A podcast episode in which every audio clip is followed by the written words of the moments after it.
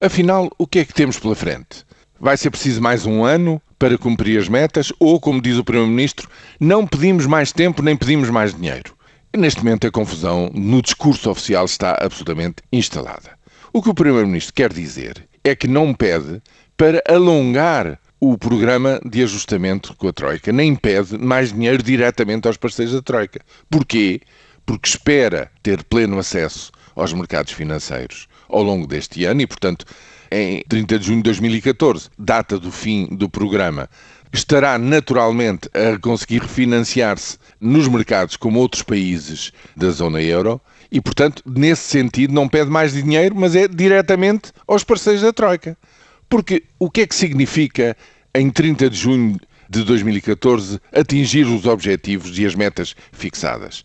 Inicialmente significava estar muito próximo dos 3% de déficit que haveriam de ser, eh, digamos, verificados no fim desse ano 2014.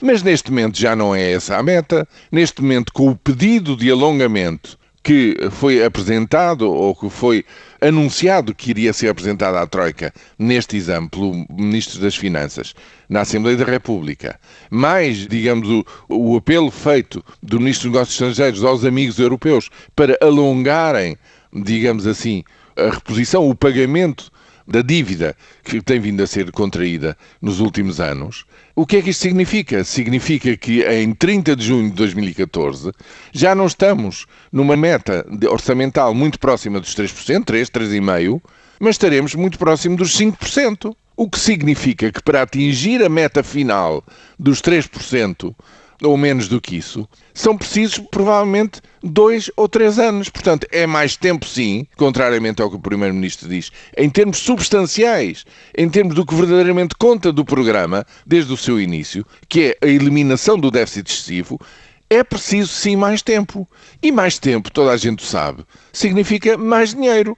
Quem tem um empréstimo de uma casa e se vê forçado a renegociá-lo para que as prestações mensais sejam menores, para que não haja tanta concentração de pagamento de capital e de juros, portanto, quando se passa, por exemplo, de 20 para 30 anos para pagar uma casa, toda a gente sabe que fazendo as contas finais, em termos de pagamento do custo dessa casa, custo final ao longo de todo o período, é efetivamente mais caro porque se tem que pagar mais juros ao longo de mais tempo, embora em cada ano, em cada prestação mensal, haja um alívio nesse pagamento, o que faz todo sentido, todos os parceiros sociais o querem, hoje em dia, saem das reuniões e dizem que o programa, com a intensidade que está pensada, está a falhar, está a produzir resultados contrários ao que se pretende.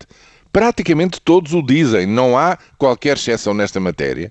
E, portanto, o discurso político tem que clarificar-se, tem que deixar de, de dizer coisas incompreensíveis e contraditórias, senão torna-se efetivamente numa verdadeira mistificação em relação aos esforços que vão continuar a ser pedidos aos portugueses daqui a um, dois, três, inclusivamente daqui a 20 anos, para reduzir a dívida pública para metade.